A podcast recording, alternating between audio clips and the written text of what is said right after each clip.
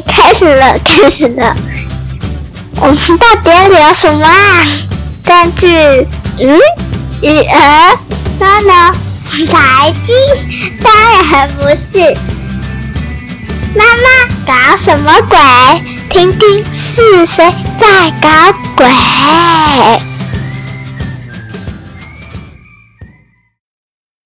？Hello，欢迎收听《妈妈搞什么鬼》。我是玛尼，我是维尼。大家有没有发现今天片头不太一样呢？虽然台词都一样，但应该有听得出来，这些声音不是我们哦。有人猜得到是谁吗？声音如此稚嫩，应该很好猜才对吧？是哪个小网红？就是每天都在家里激怒我的那位公主啊！我好喜欢她的声音哦。其实呢，是我们之前录片头的时候啊，我就在做后置嘛。我女儿在一旁就默默的听了几次，突然间她就自己模仿了起来，诶小孩的记忆力真的很惊人呢，他还连语气都一起模仿，然后我就觉得实在是太好笑了，就赶快把它录下来。后来有一次就放给玛尼听，我一听真的不得了了，这个孩子好有才。所以在我们节目集数终于从个位数迈向两位数的时候呢，第十集这个转捩点，来点 special 的给大家笑一下。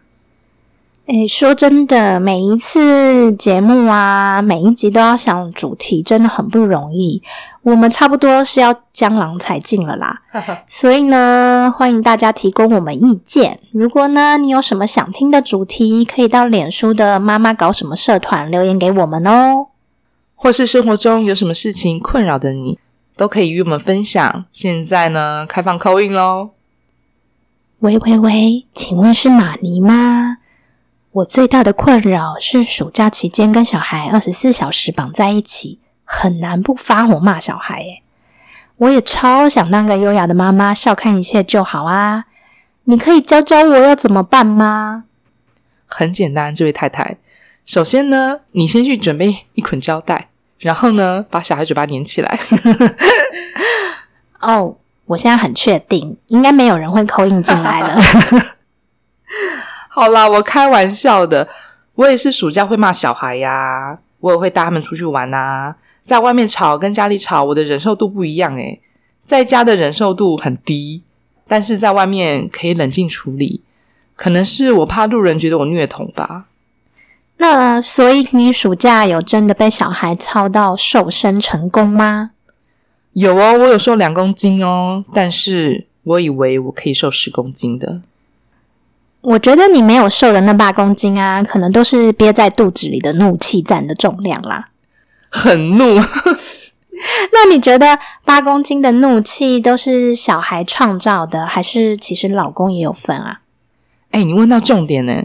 老公呢，就是一种角落生物啊，都让人家去叫他才会动一下，当然会惹怒我。那虽然我没有老公可以骂啦，但我最近真的听了不少朋友抱怨自己的老公。以下呢，也开放大家报名，指出老公的恶行好了。老实说，我老公算是贴心的嘞，但是呢，这个真的是需要长时间的训练。大家都说，好的队友带你上天堂，猪队友带你下凡间，是下地狱才对吧？想起以前啊，刚生完小孩的时候啊，也是会觉得老公猪队友啊。小孩晚上在哭，他永远是那一个睡得最好的一位，不知道到底是耳聋还是故意的。其实他都计划好了吧，早就戴上耳塞，是你自己没发现而已啊。嗯，其实我前夫也是这样诶，打呼声比小孩哭声还要大。我曾经也是呢，肚子饿得要死，还要先喂小孩吃饭。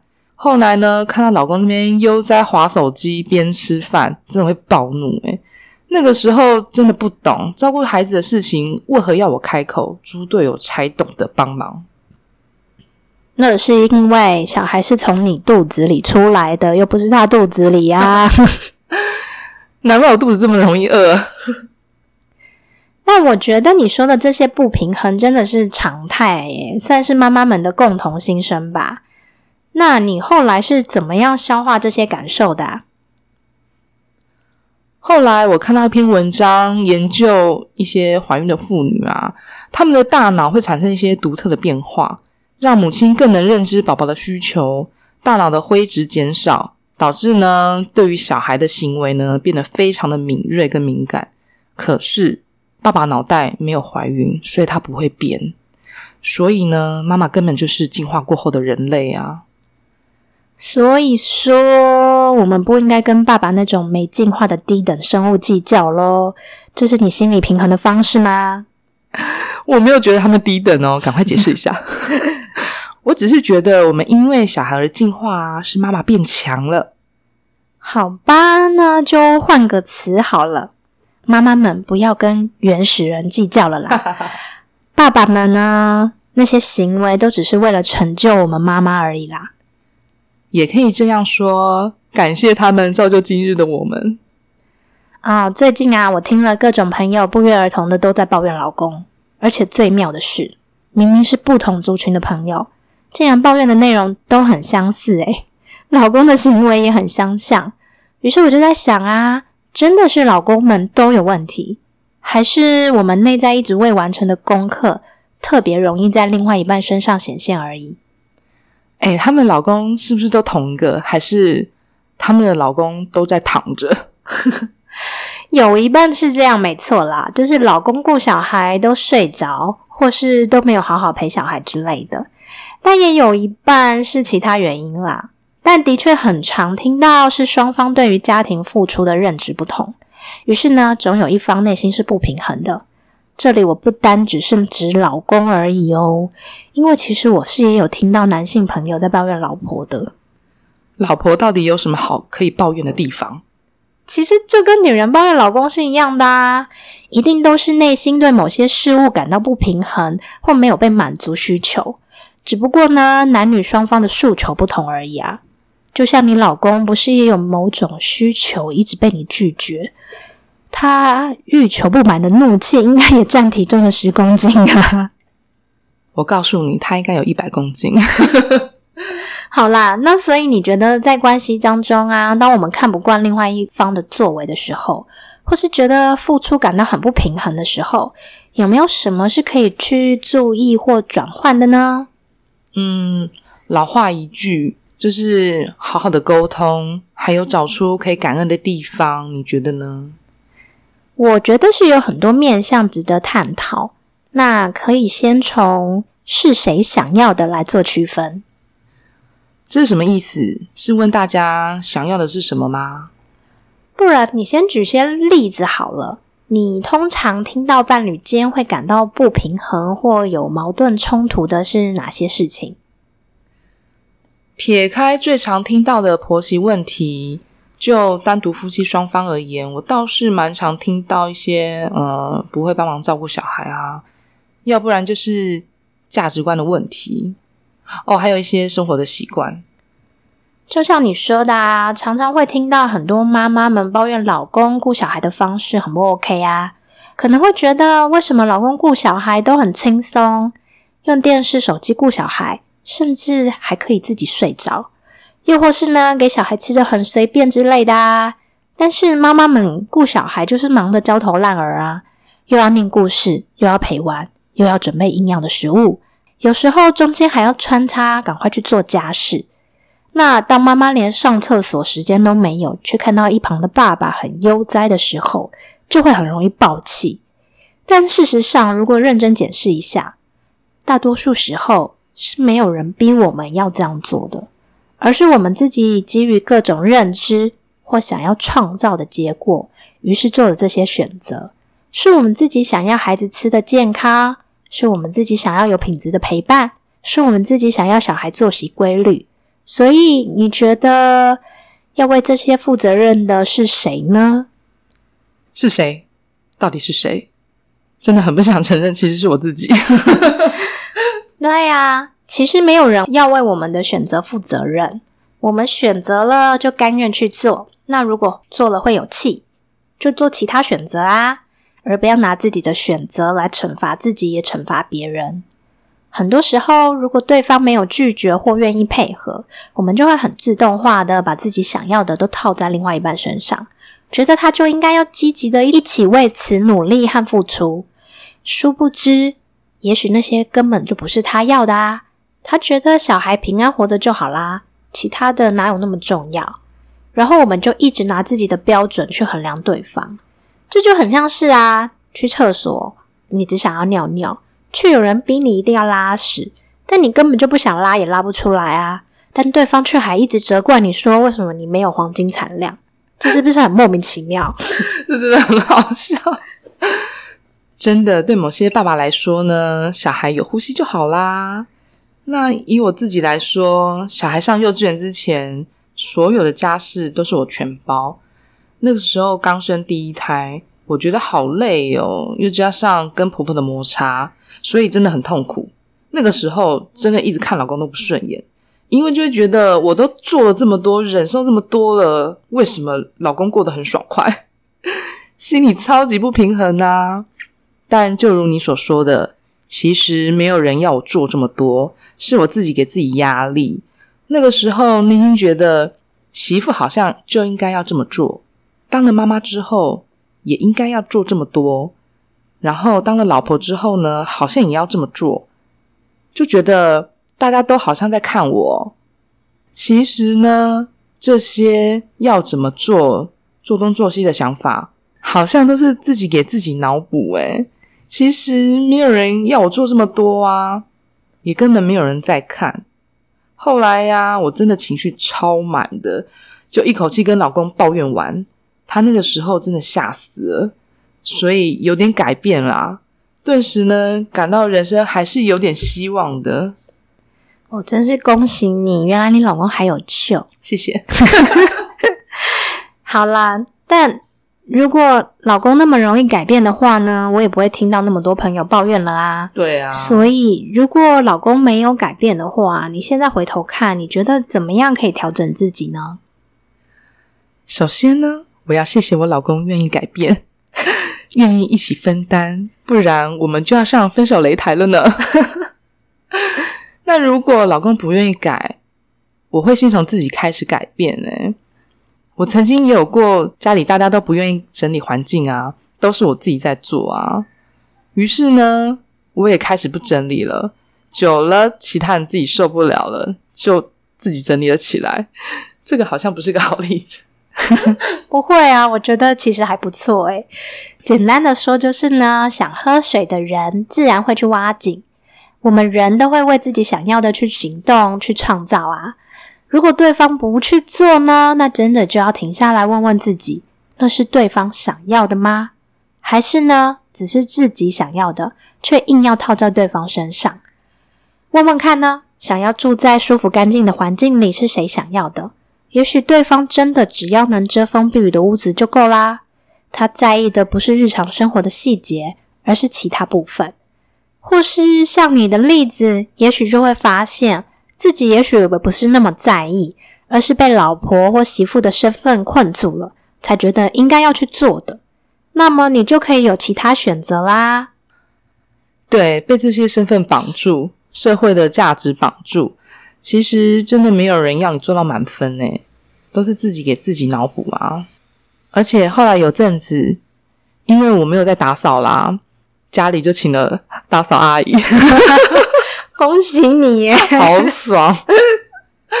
我顺便爆料一下老公好了，嗯，因为他哇真的很喜欢乱丢，于是呢，我就在他爱乱放的地方放了个篮子，告诉他，如果你真的忍不住想要乱丢，你就丢在那个篮子吧。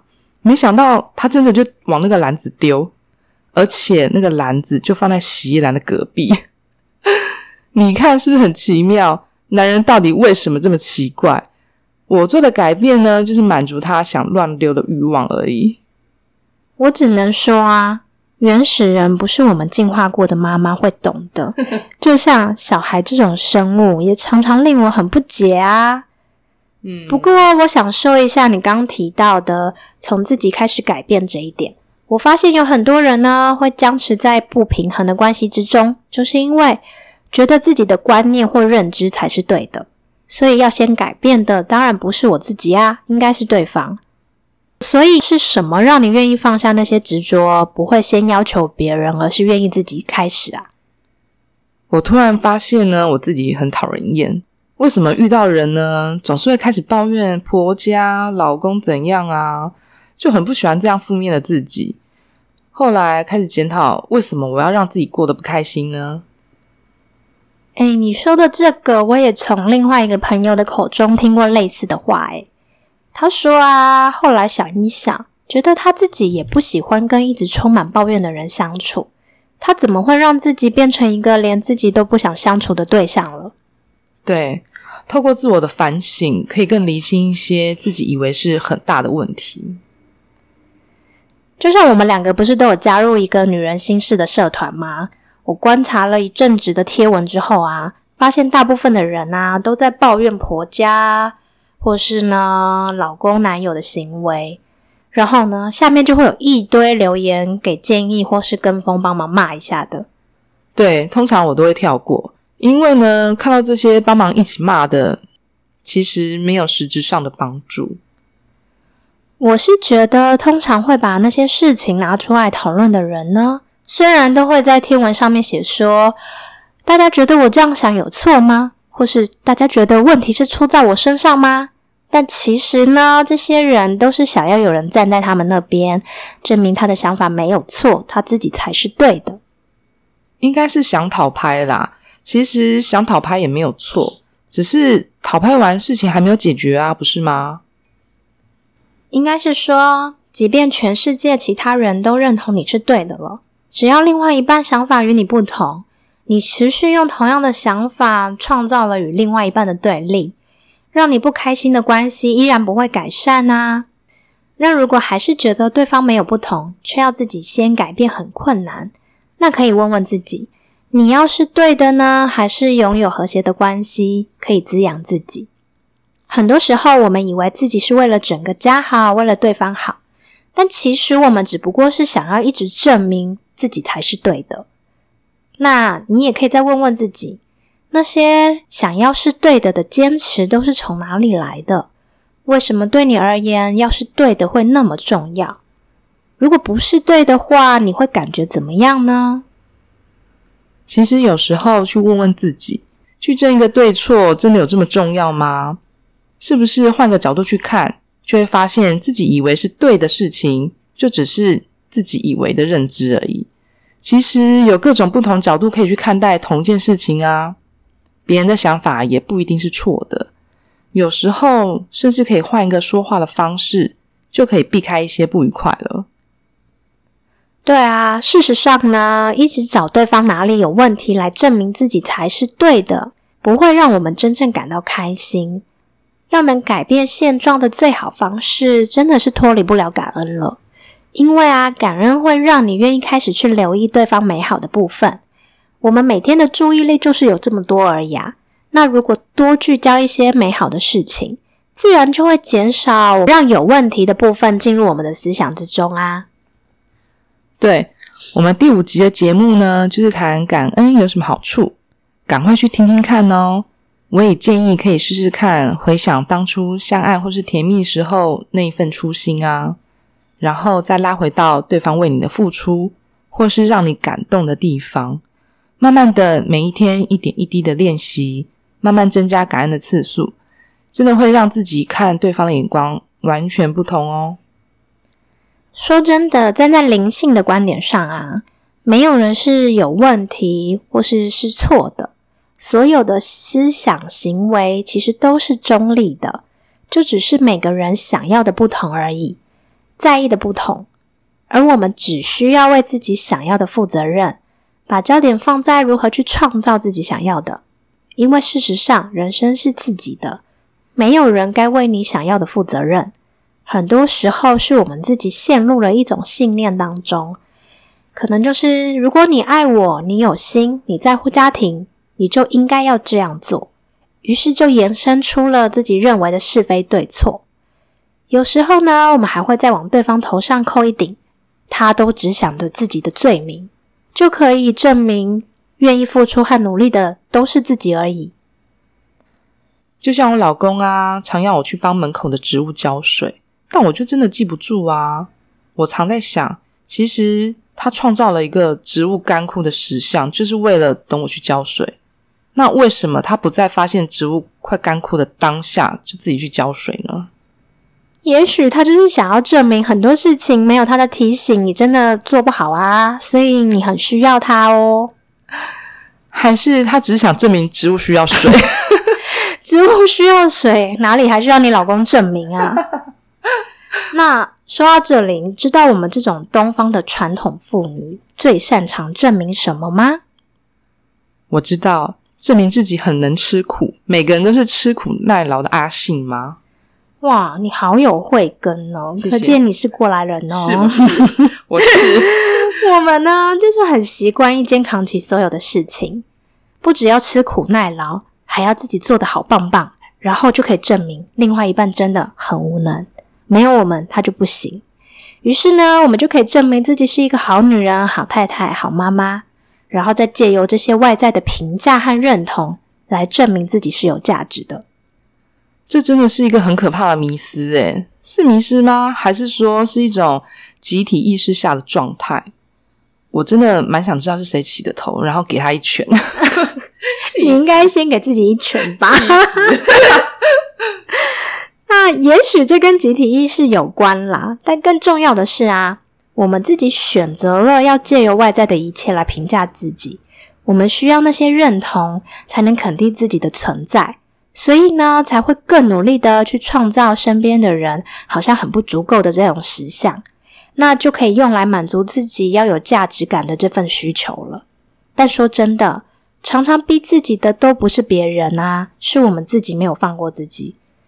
那就算了，我们又没有真正要为自己负起责任，因为啊，我们没有勇气去面对少了这些身份认同，就无法从内在感到价值的自己，所以呢，就把自己当成受害者，责任一丢出去就轻松多了。于是手往外一指，最容易被拖下水的那个人就是另外一半啦。然而，事实上，我们必须承认，加害者其实从来不是别人，而是自己。你说的没有错，诶，我本人就是如此，自己把自己逼到墙角最边边。我记得以前那个时候啊，一开始跟婆婆不和，所以啊，小孩的事情我就一手拦下来，就是赌一口气，不想跟婆婆有过多的接触。加上教我小孩的理念也不一样。后来我要去上班，虽然那个时候婆婆说可以帮我带小孩，但是我才不愿意嘞。所以我立刻找了公司附近保姆，然后每天上下班自己接送。那个时候真的逼死我自己了，因为包含保姆费那些我都要自己负责哦。以上这些我老公都没意见，并且很尊重我的决定。但是你知道的，小孩真的没有这么好搞。接送的路上一天到晚那边哭啊闹啊，搞得我真的心很累。那个时候真的很不爽老公，诶，会觉得为什么都是我自己，就是出钱又出力，然后回到家看到他那边很爽这样子。但是其实这些都是我自己的选择，诶，如果那个时候我转换心态放手，真的不需要这么累。而且那个时候我儿子坐捷运坐一半就会大哭大闹。我真的常常下车改坐计程车上班，真的花了很多交通费。哇，我感觉计程车协会可以颁最佳贡献奖给你了，恭喜你！谢谢，谢谢，谢谢大家。感觉我也养了很多计程车的家庭。其实我要说，我也算是逼死自己的高手之一啦。高手中的高手来了。想当年我女儿刚出生嘛，那我前夫几乎人都不在台湾，那我自己一个人住在离娘家蛮遥远的地方，所以呢，二十四小时都只有我自己一个人顾小孩哦，所以尿布、奶粉也要每天自己想办法扛回家。而忘了说，我女儿是那种非常难顾，每天一直哭，还会喷射状吐奶的小孩。我是真的有洗不完的床单。除了呢，每天严重睡眠不足，只能用泡面或水饺这种快速食物打发自己之外，我还在我女儿三个月大的时候呢，发现我前夫外遇，但我竟然还很发疯的一直坚持要喂母奶诶你真的疯了！重点是我女儿还是那种不肯亲喂、只肯平喂的小孩，所以我每天大概有超过十个小时的时间都在挤奶喂奶。现在回想起来，都很想告诉当时的自己，就干脆放过自己吧。小孩没喝母奶也不会死啊，但我这样逼自己，真的会比较快接近死亡诶、我的天呐！婴儿要喝母奶这件事情，其实真的很逼人诶。其实有没有喝母奶，根本都是长得很好啊。就拿我两个小孩来说，哥哥是配方奶，妹妹就是纯母奶，两个发育都很正常啊。其实我前夫是也没有要逼我喂母奶啦，但比起说是被社会价值观给制约了，我觉得我自己比较像是被恐惧绑架了而不自知。在母奶被大力推崇的文化之下啊，就很怕自己没有给足这种关键时期的营养，孩子是不是就会不健康啊，或比别人落后之类的？于是呢，不自觉的就被一堆恐惧驱动了，盲目的逼自己一定要做到什么程度。却忘记了我有没有给超过自己能负荷的了。虽然我很爱孩子，但爱并不该建立在牺牲之上。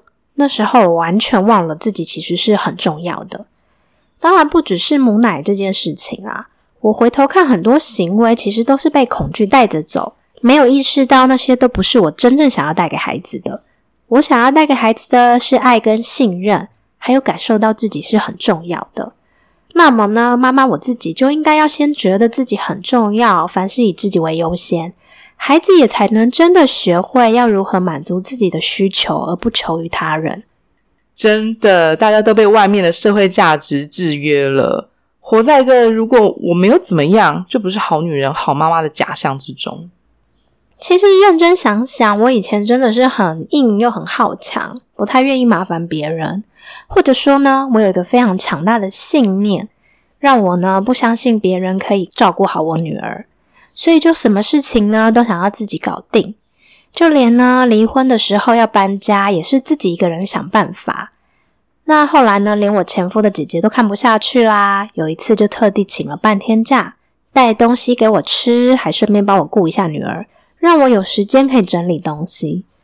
其实说到底呢，我这些行为的背后，就是有一股我要证明自己是阿信的那种想法。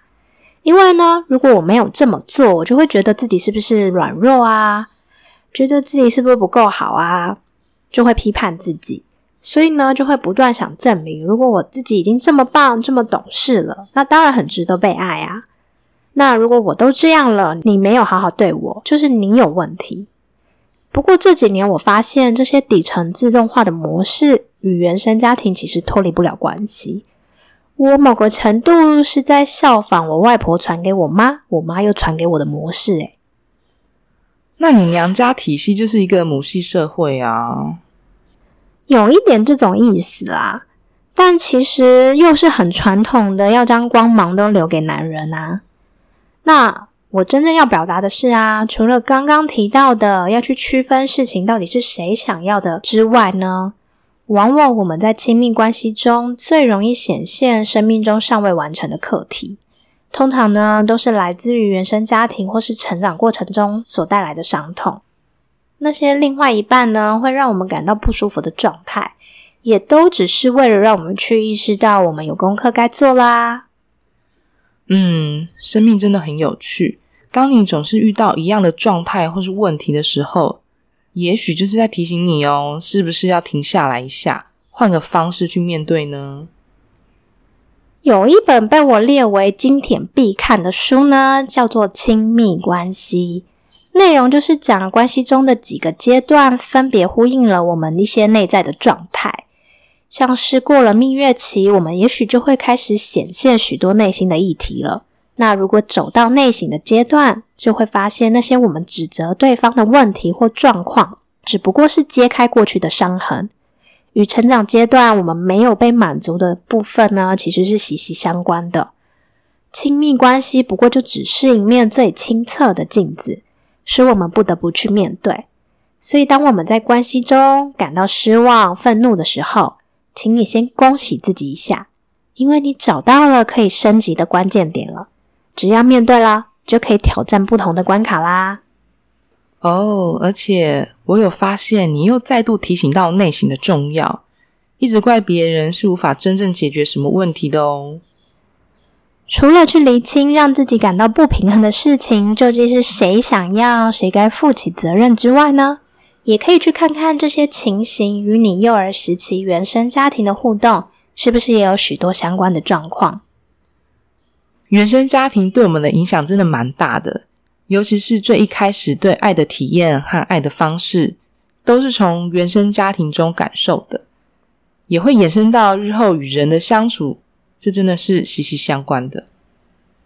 嗯，我发现我们好像又找到可以聊的主题类，所以我下一次我们就来聊聊《亲密关系》这本书提到的几个阶段，以及原生家庭是如何影响我们与伴侣相处的模式吧。很可以耶，想听的赶快来留言告诉我们，拜托，拜托。那也许讲了这么多，还是会有人觉得。都是因为对方的行为啊，才逼迫我自己得要这么做的啊。那么，即便你觉得很多事情是被逼着做的，那还是要问问自己，为什么容许别人这样对你？一定有一个你更害怕承担的代价，你才会愿意去做你觉得是被迫的那个选择。所以呢，被逼都是假的，其实都是你自己做的选择。那么，唯有为自己的选择负责任。你才会感受到有力量，也才会明白你有其他选择的可能性。那也许这时候有人就会问啦：那如果我们都要自己负责任，要另外一半用来干嘛呀？所以，另外一半是用来打摔跤的吗？你不是连床上摔跤都不太愿意跟你老公玩了吗？那他到底用来干嘛？他在我生命中是很重要的角色啦，说不上来就是很重要。好吧，那为了你的家庭和谐，我只能说，感觉得出来你真的好爱你老公哦。听众应该吐翻了。好啦，就跟刚刚提到的一样啊，伴侣其实还是很重要的，因为呢，虽然他们会让我们气得牙痒痒，但是呢，也是他们才会让我们愿意跨出脚步，诚实看见自己的牙，所以他们是很重要的人物啊。你不觉得失恋一次胜过读书十年吗？像我就是呢，离婚一次比没打无痛生小孩还要让我瞬间清醒。诶我突然想起第一次失恋的感觉耶，那个时候的确让我心里有很大幅的提升，有被扩充到的感觉。但是我们是不是讲的太正面了呢？如果对于失恋或是失婚后一蹶不振的人怎么办？有时候在情绪风暴的当下。真的很难去谈什么心理的提升啊！通常只想到要怎么让对方吃大便，那就赶快去听一下第一集节目啊，听听看我们两个是怎么学会把大便变黄金的啊！祝大家黄金满屋哦！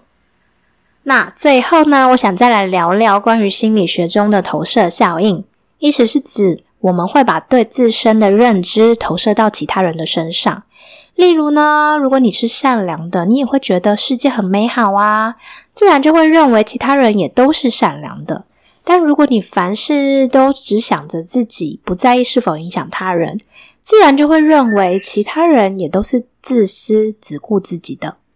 那我们最擅长投射到他人身上的，就是自己内在的阴影面了。在荣格心理学中呢，有提出一个词叫做阴影。阴影是指我们每个人不喜欢自己的那些特质，我们想要隐藏起来的那一部分。而且呢，有很大多数的人都把那部分藏得很深。而如果没有花时间与自己相处的话，很多人是完全不会意识到自己是有阴影面的。哎，这个我有听过。哎，通常在你讨厌或者是不喜欢的人身上，其实都可以找到自己的影子哦。投射其实就是一种小我的自我防卫机制。当我们不想承认自己有不喜欢的那些特质的时候，不想要感觉自己不够好的时候，我们就会很本能的投射到其他人身上，认为那是别人让我们有这种感受，而不是我们自己本身就有的。因此呢，透过指责他人，不但可以发泄对那些阴影面的情绪，还可以很好的与自己划清界限，就不需要直接去正视了。毕竟要面对阴影，其实是很不舒服的。简单的来说啊，别人身上特别容易让我们产生情绪的特质，就是我们最无法接纳自我的部分了。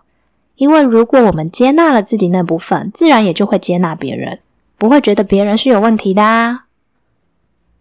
前几天跟维尼分享阿以莎的业力解除七步骤，就类似这样的概念呢。当你以为这个是是别人的问题的时候，只要在前面加上个我，就会发现那都是自己应该面对的问题。所以，当我们愿意去觉察自己是怎么在观察别人，用什么观点在看别人的，就能看见活生生的自己了。如果呢，我们不去接纳自己的阴影面，它就会给我们的关系带来负面影响，因为我们会用评断别人的方式来为自己筑起一道防卫墙，使我们盲目的呢只想去找出别人有哪些错误，就无法真正看见他人了。那么重点来啦，你怎么看待你的伴侣，其实就是在潜意识中你怎么看待你自己的。也许大家一定会觉得很惊讶，我怎么可能跟对方一样这么讨人厌呢？那维尼，你要不要教一下大家一开始该怎么做呢？我觉得可以试试看，把对另外一半指责或不喜欢的地方都具体化，用特质统统列出来。例如说，他都说到没做到啊，或是过度要求、挑剔、做事不积极，或是脾气不好、容易失控等等的。然后呢，再去看看这些特质是不是其实在自己身上也曾发生过。或其实呢，一直都存在着，但呢，你不想被别人发现，所以藏得很深；或是你不喜欢自己是那样的，所以呢，一直在与自己这样的状态对抗着，不允许那些特质跑出来。嗯，我一直觉得我老公脾气很差，诶但其实我才是那个脾气很差的人，只是隐藏的很好。有吗？你不是都很随性，什么都无所谓，很悠哉的人吗？其实我有时候对小孩燃点很低，或者是呢，对路上的那些乱停车的人燃点很低。嗯，没关系，反正你和你老公是真爱啊。我再来举个例子好了，假设呢，你很气另外一半呢，很会说，但是都没有做到。也许呢，你回头看看自己，就会发现呢，自己也常常这样。例如，我们女人最常说啊，我们下定决心要减肥了，但美食当前，根本就抵不住诱惑啊，永远都变成减肥是明天的事。或是呢，你可能告诉自己说，哦，我要养成规律的作息，偏偏呢，你手机一打开，剧一追下去，你就很难喊停，莫名其妙呢，就熬夜超过原本预计睡觉的时间了。其实仔细去想，都会发现那些对另外一半呢恨得牙痒痒的，在自己身上其实都不陌生。不知道大家会不会突然觉得很心虚呢？发现原来都是在跟自己过不去呀！还有啊，有时候我们被长期的社会价值观制约了，就会觉得好像都要以小孩为第一优先才是对的，才是好的父母，于是给了自己这样的限制。就也不能接受自己把需求摆在孩子之前，因为呢，我们就会批判自己。当我们自己的需求一直被压抑却没有满足的时候，旁边另外一个人却能理所当然先满足他自己需求时，我们就会觉得很容易看不顺眼。其实呢，结论就只是我们忘记先满足自己了。的确会有一种大家都在忍受，凭什么你不用的感觉啊。其实我蛮常跟朋友说，诶，就是当我们在关系中感到委屈不平衡的时候，真的要先回头问问自己，我们忘记满足自己的是什么，那才能找到很好的钥匙去解开这道锁。好，我回家问问我自己。最后的最后，我想跟听到这里的你说，亲爱的，外面真的没有别人，全都是你自己跟自己的关系而已。你真的得要承认，当你开始抱怨的时候，就表示你没有照顾好自己，你没有负责任满足自己的需求。也真的要相信，所有的发生都是来协助你圆满的，而非来让你受苦的。没错，我们拥抱自己，就会变得很自在喽。那么今天节目就先讲到这里啦。在这边，让我呼吁一下，如果你喜欢我们的节目，真的不要害羞，赶快来告诉我们啦！我们知道真的有人在听，会有努力坚持下去的动力哦。Apple 手机可以直接在节目下方打星评分留言哦，或是到脸书社团来留言给我们一下也可以。社团就叫做“妈妈搞什么鬼”，或是呢，你想要更实际支持我们创造更好的内容，或请我们喝杯饮料的话，也可以点选资讯栏里的链接，小额赞助我们。付款方式很容易，欢迎多加利用啊！那就先这样啦，大家再见，拜拜，拜拜。哎，所以你今天回家要不要问一下，你老公对你有什么观感，或是有什么怒气呢？我跟你讲，不用问他，因为他每天都说我是公主。我觉得你误会了，我们看别人就等于是看自己，所以其实他觉得他自己是王子。我要吐了。